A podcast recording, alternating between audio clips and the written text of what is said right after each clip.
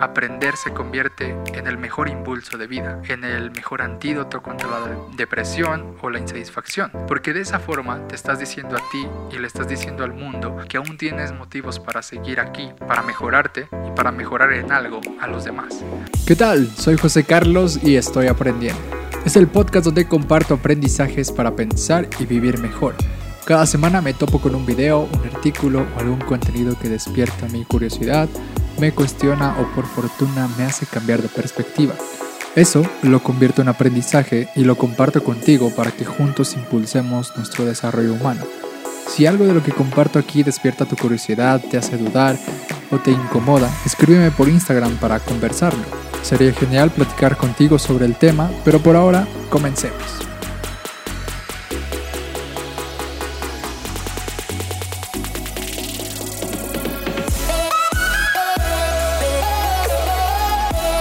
Como lo sabes, este podcast fue creado para compartir aprendizajes. El año pasado, después de una crisis existencial en torno a mi propósito de vida y a todo este asunto de encontrar lo que te impulsa a vivir, me encontré con mi hambre por aprender. Esto inició por una necesidad, porque me decepcioné de mi carrera profesional, entonces tuve que ponerme en marcha aprendiendo otra cosa para cambiar mi situación, en este proceso retomé una pasión que estaba allí desde hace mucho tiempo y que era la de crear videos y demás cosas. Pero me encontré también con la barrera común que muchos creadores se topan al principio, que es la de preguntarse, pero ¿sobre qué hablo si no soy experto en algo? Pero eso dejó de ser un problema cuando me di cuenta que podía hablar desde otro punto de vista que no era el del experto, sino el del aprendiz. Y eso me cambió la vida. Cuando reconocí que podía hablar desde lo que aprendía, descubrí una oportunidad para desarrollar mis habilidades de diseño, de escritura, de edición de video y de audio. Pero lo mejor de todo es que me di cuenta que era una forma increíble de documentar mis aprendizajes para volver a ellos en unos años y recordarlos y contrastarlos, sobre todo con mis nuevos aprendizajes del futuro. En pocas palabras, encontré un propósito para vivir y es el de compartir aprendizajes. Pero también debo decir algo que no es un secreto, que esto lo hago por mí y para mí. Este podcast es egoísta, pero prefiero decir que en este podcast hablo de cosas que necesito escuchar y eso es toda la verdad de este contenido. Si en el proceso de creación y compartir a alguien le interesa y le provoca algo, pues es un plus del cual también estoy agradecido. Porque aunque lo haga para mí, sé que en el hecho de compartir esto públicamente en Internet, alguien más lo va a encontrar y posiblemente alguien más le va a ayudar de cierta manera. Entonces, todo esto lo digo para introducir el tema de hoy, que son 10 estrategias para aprender mejor. Las extraje de un artículo de Scott Jung, un, un, gran autor. Te lo dejo en la descripción para que vayas a leerlo, pero si no quieres, quédate aquí para saber un poco más sobre qué va. Bien, en esencia, Scott expone estas 10 estrategias para estudiantes, quizá tradicionales que están cursando bachillerato o universidad, pero yo trataré de aplicarlos estos aprendizajes a una postura de aprendizaje mucho más independiente o autodidacta, ya que es el tipo de aprendizaje que yo promuevo, que yo ejerzo para crecer como persona como ser humano. Así que bien, comencemos. La primera estrategia para aprender mejor es encontrar tu motivo para aprender. Tienes que preguntarte por qué quieres aprender eso. ¿Es para sentirte mejor? ¿Es para desarrollar nuevas habilidades? ¿Es para encontrar un trabajo? Define tus intereses porque gran parte del proceso de aprendizaje dependerá de tu motivación para aprender. Personas que abrazan con ímpetu un proceso de aprendizaje tienen mayor garantía de que eso que están estudiando lo aprendan. Este interés genuino por aprender algo no se puede falsificar, pero sí se puede fomentar. Si puedes encontrar una razón clara y sólida para estar interesado en lo que deseas aprender, podrás asumir los nuevos conocimientos con mejor actitud y esto sin duda cambiará tu vida. Segunda estrategia, practica. Todo experto nació siendo un amateur. Nadie logra consolidar una habilidad sin practicar. Existe una vaga teoría de que para ser bueno en algo necesitas 10.000 horas. Yo prefiero pensar que necesitas practicarlo o hacerlo 10.000 veces. El acto de repetir una actividad, una idea o una técnica varias veces logra que tu cerebro vaya consolidando mejor ese aprendizaje. Por esta razón, procura practicar muchas veces o ponerte a prueba en ese conocimiento o habilidad que deseas aprender. Esto cobró sentido para mí cuando comprendí que el ser se alcanza por el hacer. Es decir, que si quieres ser escritor, tendrás que pensar, vivir y hacer todo lo que hace un escritor, porque nunca alcanzarás a ser un escritor si solo crees que puedes ser un buen escritor.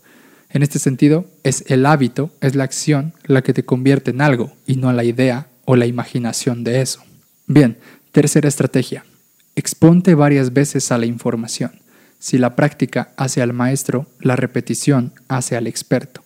Los recuerdos tienden a disminuir con el tiempo, rápidamente al principio y más gradualmente si dejas pasar más tiempo.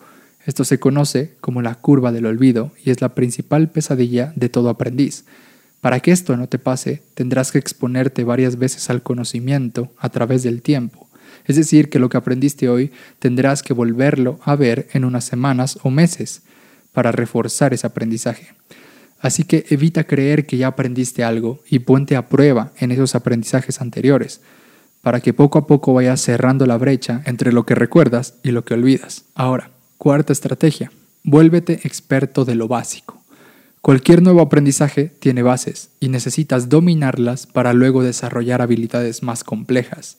A menudo, muchos aprendices se frustran ante retos complejos porque no se dieron el tiempo suficiente para fortalecer los conocimientos básicos. Si quieres evitar llenarte de frustración frente a nuevos desafíos, procura volverte un experto en las bases, porque a partir de ahí podrás enfrentar cualquier nuevo reto. Cuando vi esta estrategia, recordé a mi novia, que es repostera, cuando me explicaba que muchos de los postres increíbles de los Masterchefs eran logrados porque ellos habían dominado las técnicas básicas. Y eso es admirable porque es el más claro ejemplo de cómo algo tan básico o tan simple puede salir algo tan complejo y tan bello. Bueno, quinta estrategia, ponte a prueba antes de estar listo. A veces creemos que tenemos que llegar a cierto nivel de conocimiento para enfrentarnos a una situación, pero eso muchas veces eh, limita nuestro aprendizaje. Estar listos para hacer algo no significa que lo vas a hacer bien. Muchas veces los aprendizajes más valiosos que tenemos vienen de atreverse a fracasar es decir, de aventurarse a hacer cosas sin estar completamente listos. Cuanto antes puedas ponerte a prueba, mejor será para tu proceso de aprendizaje. De esa forma te darás cuenta muy temprano de tu potencial y de tus debilidades, de lo que se te hace más fácil y de lo que te falta trabajar. Así que deja de prepararte tanto y ponte en riesgo un rato. Sexta estrategia, reduce la velocidad para entender mejor. Esto me golpeó por completo porque soy ese tipo de personas que ve videos o podcasts en velocidad 1.5, con el pretexto de ahorrar más tiempo. Pero bien, esto no es más que eso, un pretexto, porque a la larga eso me va a cobrar factura. En estos tiempos de cosas inmediatas y rápidas, el tema de la paciencia no solo resulta retador, sino que se ha vuelto un superpoder necesario para hacer cualquier cosa.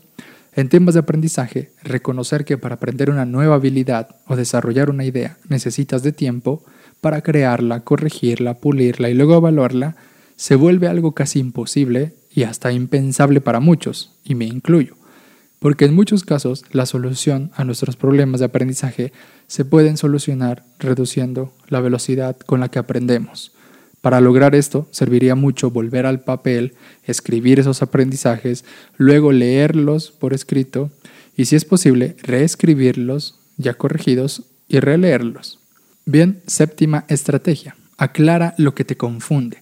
Si ya has reducido la velocidad con la que aprendes y todavía te sientes estancado con algunas cosas, tienes que atender ese problema específico que te impide avanzar. Si hay algo que te cuesta trabajo entender o hacer, Detente un momento, unos días, y explora diversas soluciones de ese problema. No avances hasta que eso te quede claro y lo domines hasta cierto punto, porque si no lo haces en el futuro te puede dificultar todo tu proceso de aprendizaje. En este sentido, hacer preguntas siempre ayuda para explorar a detalle el problema y las soluciones. Detenerte en lo más difícil hasta comprenderlo puede facilitarte muchas cosas en el resto de tu proyecto. Octava estrategia, olvida la multitarea.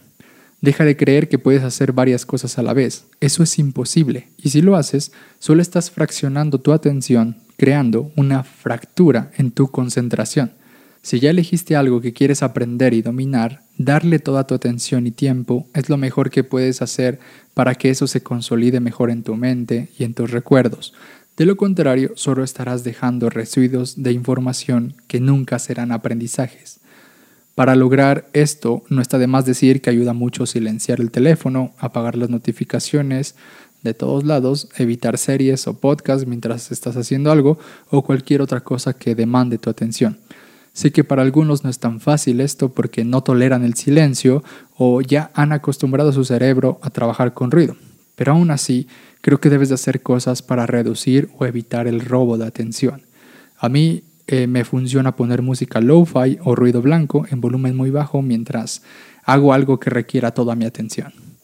Novena estrategia, no te alejes de lo real.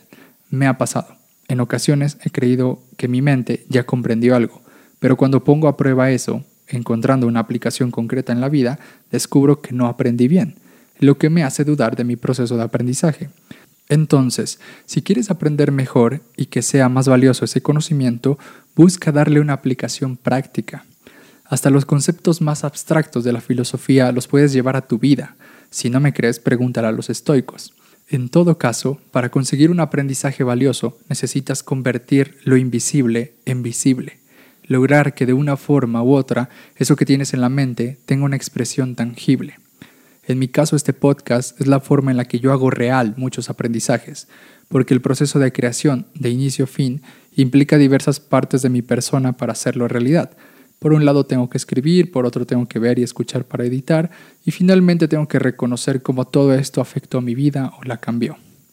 Por último, la décima estrategia es fingir enseñar. No tienes que ser un experto para atreverte a compartir algo.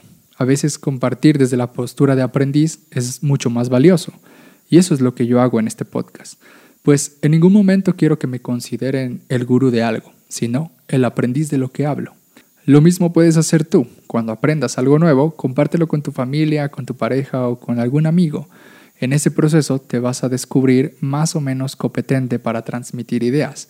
Además, es una buena forma de verificar qué tanto has aprendido, porque son en esos momentos donde apelas a tu memoria y comprensión. Por esta razón, creo que los mejores maestros son los que se mantienen como aprendices mientras enseñan. Así que si quieres estar seguro de que has aprendido algo, compártelo y verás.